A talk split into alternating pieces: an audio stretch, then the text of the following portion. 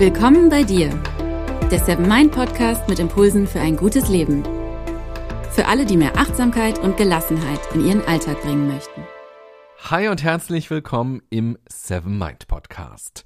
Mein Name ist René Träder und das ist die 148. Impulsfolge. In dieser Folge geht es um das Thema Homeschooling und ich verspreche dir hoch und heilig, dass du in den nächsten Minuten auf jeden Fall Dinge zu diesem Thema hören wirst, die du woanders noch nicht gehört hast oder noch nicht gelesen hast. Immerhin begleitet uns Corona ja nun schon fast ein ganzes Jahr und damit hast du ja wahrscheinlich, wenn du von Homeschooling betroffen bist, auch schon dich ein bisschen mit diesem Thema auseinandergesetzt und eine Menge gelesen. Und das will ich alles gar nicht wiederholen. Ich möchte nicht über Tools und Techniken sprechen, sondern möchte gerne die Perspektive auf Homeschooling verändern. Und das mit Achtsamkeit und vor allem auch mit Resilienz verknüpfen.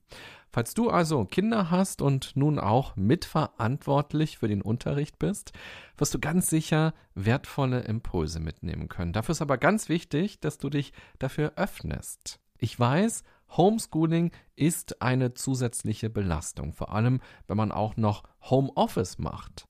Homeschooling bedeutet für viele Eltern Stress. Das möchte ich auf gar keinen Fall kleinreden.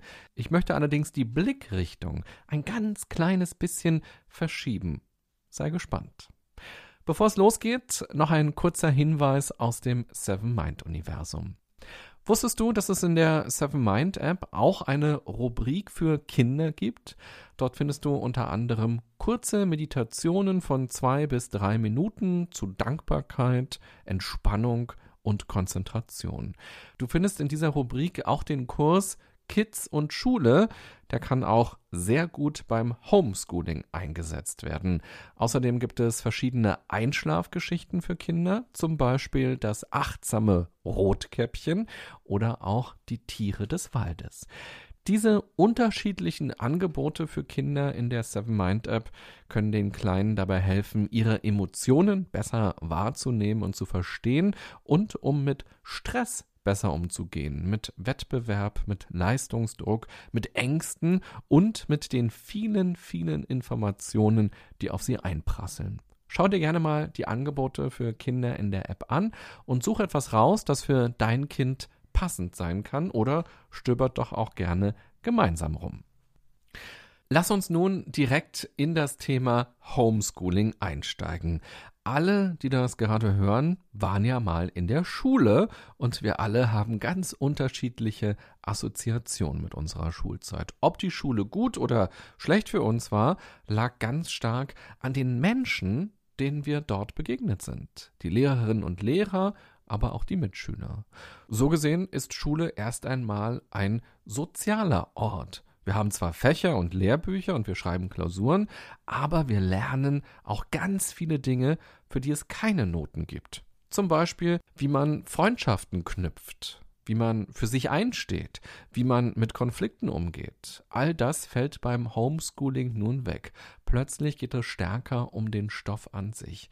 Das ist nicht nur schade, sondern auch ein zusätzlicher Stressfaktor für die Kinder und für die Jugendlichen. Dass sie nun nicht mit Gleichaltrigen interagieren können, ist kein Luxusproblem, sondern tatsächlich ein Verlust in dieser wichtigen Lebensphase.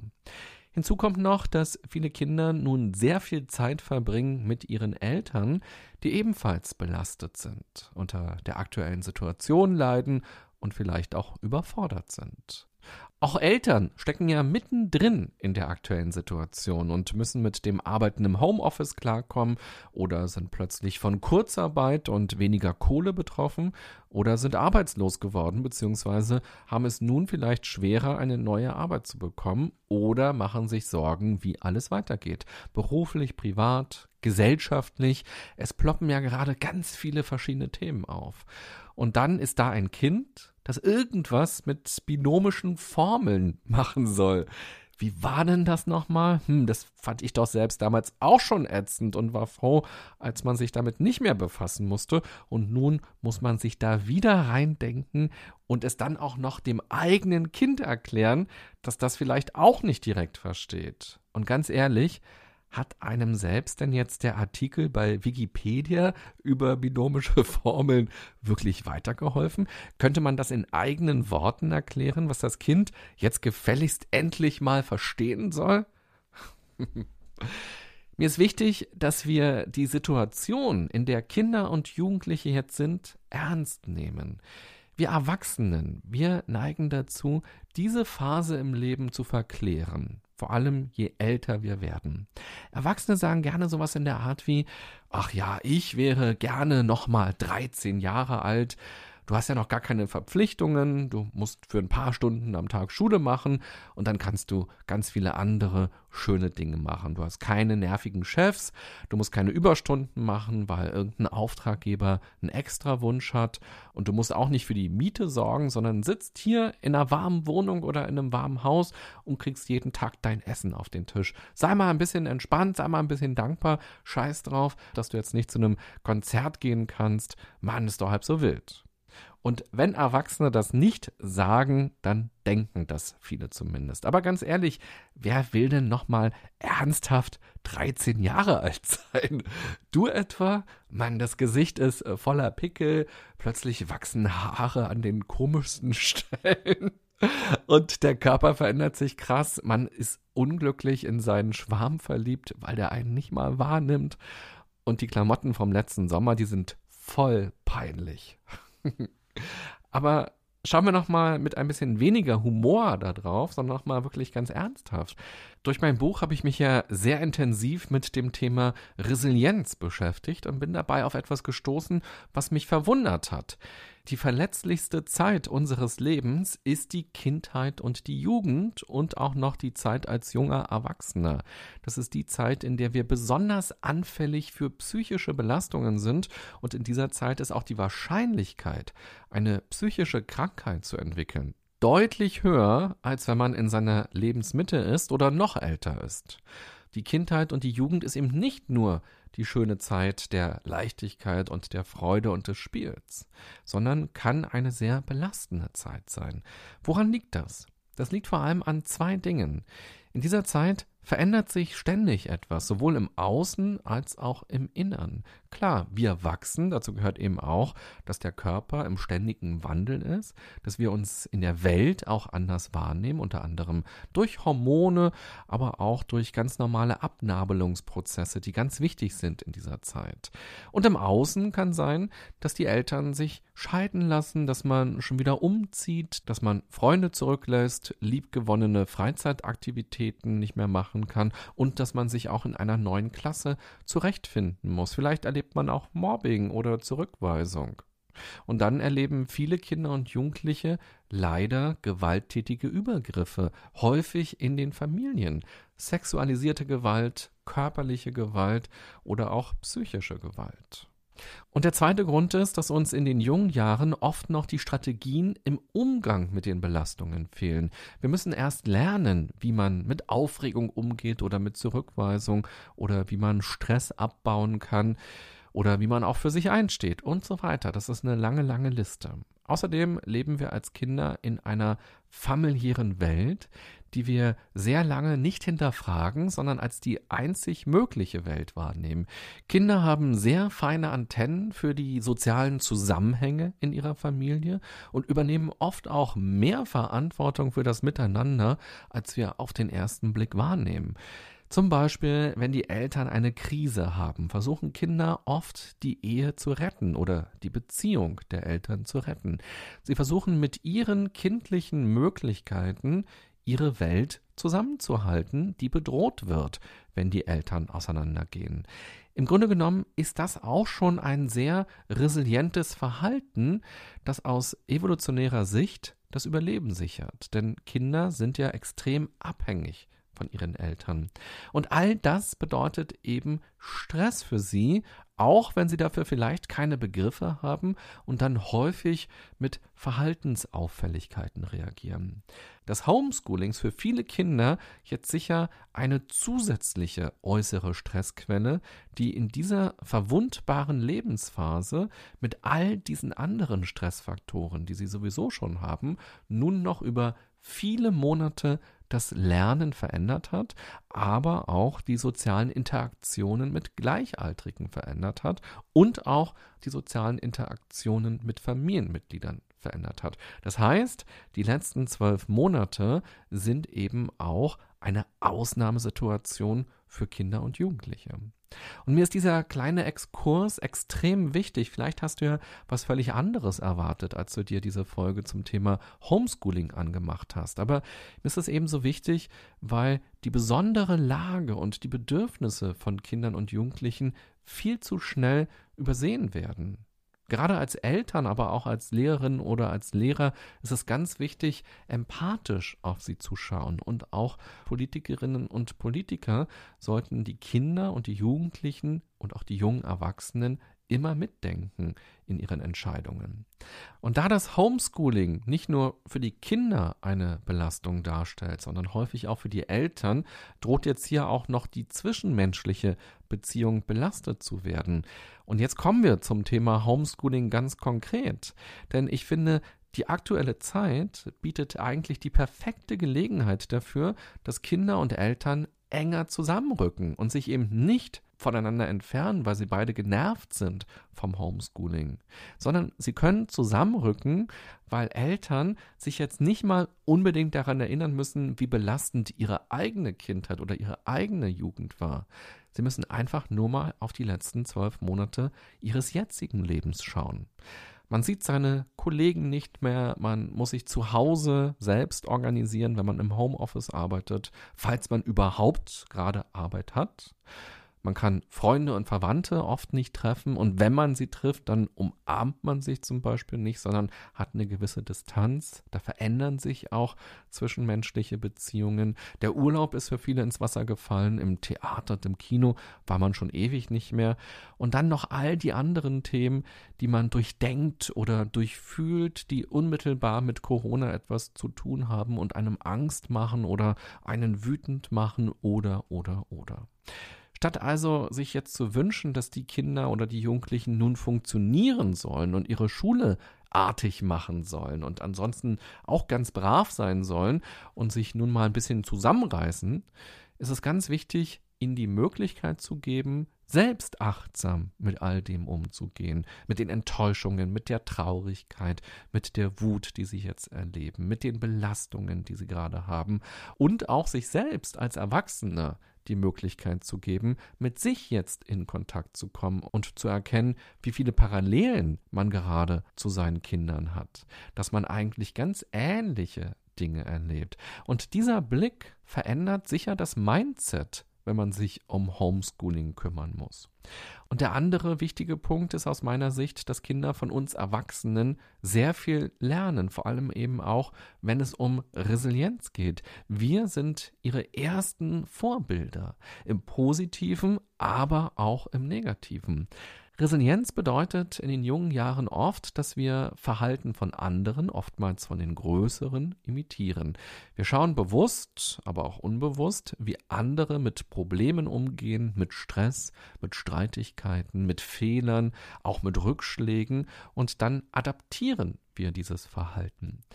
Wenn Eltern also am Abendbrotstisch immer nur über den Tag meckern und jammern, dann lernt das Kind, dass die Welt ungerecht und hart ist und dass man nichts weiter machen kann, als abends Luft abzulassen.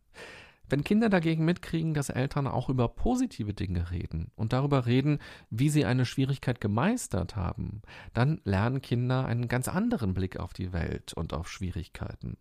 Und wenn Eltern nun Homeschooling machen, kommen sie ganz selbstverständlich auch an ihre Grenzen. Denn wenn man viele Jahre aus der Schule raus ist, dann muss man sich erstmal wieder neu reindenken. Auch mit den Tools und Techniken, die jetzt benutzt werden, aber auch in die Themen und in die Aufgaben. Oder wenn man nebenbei noch Homeoffice macht oder den Haushalt macht oder vielleicht auch noch einen Angehörigen pflegt, ist das natürlich eine doppelte oder eine dreifache Belastung. Hier ist es nun ganz wichtig, wie man als Eltern mit diesen Aufgaben umgeht. Ich möchte in dieser Folge gerne den Gedanken ganz präsent mitgeben, dass Eltern auch Schwäche zeigen dürfen. Sie müssen nicht alles sofort wissen und können, auch wenn es Unterrichtsstoff aus der fünften Klasse oder so ist. Das ist in Ordnung. Dinge nicht zu können, nicht zu verstehen und vor allem nicht aus der Pistole geschossen antworten zu können. Wichtig ist nun aber, dass die Kinder erleben, wie ihre Eltern sich damit befassen. Tun sie das genervt und beschämt, weil sie nicht die Antwort wissen oder weil sie es nicht sofort verstehen oder weil sie keinen Bock drauf haben? Oder befassen sie sich jetzt mit den Aufgaben konstruktiv? Das Wertvollste, das Kinder lernen können, ist, wie man Probleme löst. Denn das ganze Leben besteht daraus, Probleme zu lösen.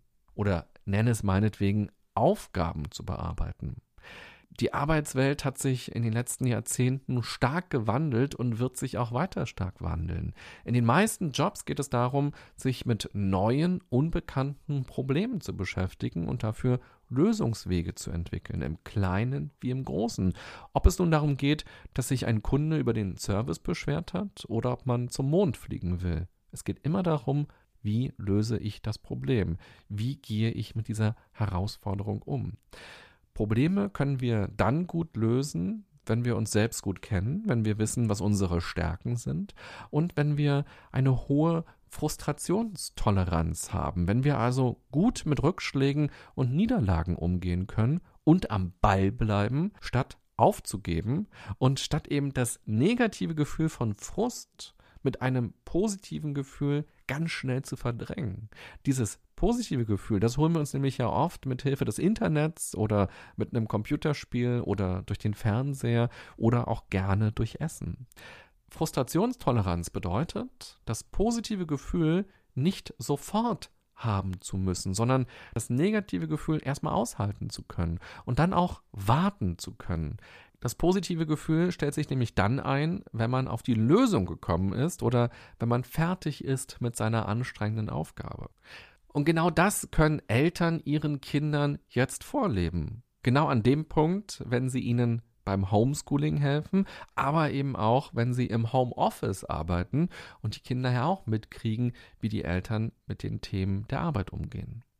Und wenn Eltern ihre Kinder nun dabei unterstützen können, für eine höhere Frustrationstoleranz zu sorgen und eben konstruktiv mit den Dingen des Lebens umzugehen und daher eine gewisse Form von Resilienz an den Tag legen und das auch weitergeben an ihre Kinder, dann geben sie ihnen was ganz Wertvolles fürs Leben mit. Und schließlich, und das ist der vierte Punkt und auch damit der letzte Punkt, der mir ganz wichtig ist, Lernen findet ja nicht nur in der Schule oder jetzt zu Hause beim Homeschooling statt. Das ganze Leben besteht aus Lernen. Lernen bedeutet ja, dass man offen ist, dass man hinhört, hinsieht, dass man Fragen stellt, dass man kritisch ist, dass man neugierig ist, dass man Dinge ausprobiert und neue Erfahrungen macht. Und im besten Fall macht man das auch noch, wenn man 99 ist. Und Kinder wollen gerne lernen. Viele wollen nicht gerne zur Schule gehen, aber in der Schule geht es eben oft auch nicht ums Lernen, sondern um Leistung und um Bewertung und um ein Tempo, das vorgegeben wird. Häufig ist das wenig individuell. Vielen Kindern wird schon in den ersten Jahren die Lust am Lernen verdorben. Und dafür können auch nicht unbedingt die Lehrerinnen und Lehrer etwas. Ich selbst kenne einige sehr motivierte und engagierte und ich selbst hatte auch einige sehr gute Lehrerinnen und Lehrer, sondern das liegt eben auch am Lehrplan und auch an den Rahmenbedingungen, die das Konzept Schule so mitbringt. Eltern können nun also im Homeschooling dafür sorgen, diese Lernfreude wieder zu wecken und den Lernstoff, wenn es denn geht, auf eine kreative Weise auch zwischendurch einfließen zu lassen. Wenn wir kochen, dann ist das Chemie. Wenn wir durch den Wald spazieren, erleben wir Biologie. Und wenn wir den Fernseher anmachen, dann steckt da Physik dahinter. Und dann dürfen die Kinder auch Dinge lernen, die gerade nicht auf dem Lehrplan stehen. Wenn sie Fragen stellen, dann ist das eine ganz wunderbare Einladung, um auch als Eltern was Neues zu lernen und mal zu googeln oder sich ein Buch zu besorgen oder gemeinsam eine Doku zu schauen oder auch mit den eigenen Händen etwas zu erschaffen, um die Welt im wahrsten Sinne des Wortes besser zu begreifen und die Chemie oder die Physik, die Biologie, die da drin steckt, wirklich zu erleben und dadurch etwas zu lernen. Lernen ist ja wirklich nicht auswendig lernen, sondern lernen bedeutet, dass sich bei uns im Gehirn Spuren verfestigt haben. Lernen ist sowas Wunderbares und eben auch eine Quelle von Glück. Lernen kann Freude machen. Da können Erfolgserlebnisse drin stecken und Lernen macht uns Spaß. Und wenn man jetzt vielleicht durch das Homeschooling als Kind oder als Jugendlicher auch nochmal lernt, wie man gut lernen kann, auch dann ist das etwas ganz Wunderbares, was wir Kindern in dieser Zeit für ihr Leben mitgeben können. Also, ich hoffe sehr, dass dir diese Folge Freude bereitet hat und dich vielleicht auch ein bisschen aus diesem Homeschooling-Stress rausgeholt hat, den du möglicherweise hast und mit einer etwas anderen Perspektive auf dieses Thema schauen lässt. Ich will dir jetzt am Ende die Punkte nochmal ganz kurz im Überblick nennen, die aus meiner Sicht nun wichtig sein können, um den Kids etwas fürs Leben mitzugeben und um die gemeinsame Zeit besser zu gestalten losgelöst von Tools und Techniken, die sicher auch beim Homeschooling helfen können, aber von denen du wahrscheinlich schon viele kennst, wenn du Blogartikel liest oder dir Beiträge angeguckt hast oder die vielleicht auch in anderen Podcasts erwähnt wurden. An erster Stelle steht für mich, dass wir die besondere Lage, in der sich die Kinder und Jugendlichen seit einem Jahr befinden, ernst nehmen und nicht kleinreden. Ein Jahr ist prozentual gesehen übrigens ja auch deutlich mehr, wenn man gerade 13 ist, als wenn man schon 30 oder 50 ist. Die jungen Jahre sind unsere fragilsten Jahre. Wir haben noch keine oder nur sehr wenige Strategien mit Belastungen umzugehen und die Zeit ist voller Veränderungen und Belastungen, wenn wir ein Kind sind, wenn wir jugendlich sind oder eben auch, wenn wir ein junger Erwachsener sind. Und das führt uns zum zweiten wichtigen Punkt, die Empathie. Uns Erwachsenen geht es in vielen Punkten jetzt ganz ähnlich. Bei uns geht es nicht darum, dass wir nicht unsere fünf Freunde aus dem Kindergarten zu unserer Hello Kitty Geburtstagsparty einladen können. Wir finden ätzend, dass unsere Gartenparty ins Wasser fällt oder die Hochzeitsfeier oder der lang ersehnte Urlaub. Das ist gerade eine gute Zeit deshalb, um zusammenzuwachsen und füreinander da zu sein und in Beziehung zu treten. Der dritte Punkt ist, dass Erwachsene immer ein Rollenmodell für Kinder sind. Durch unsere Art, mit Problemen umzugehen, lernen sie ganz automatisch etwas über die Welt. Das ist deshalb ein guter Zeitpunkt, um an der eigenen Resilienz zu arbeiten, um auch ihre Resilienz zu fördern. Wir Erwachsenen müssen nicht alles wissen und können. Es ist in Ordnung, Fehler zu machen. Wichtig ist, dass Kinder ihre Eltern als Gestalter erleben, die Verantwortung übernehmen, die die Herausforderungen dann auch annehmen und gut mit Frust umgehen und dann auch irgendwann eine Lösung finden, wenn sie sich konstruktiv mit den Themen befassen, im Homeschooling oder auch mit ihren eigenen Themen.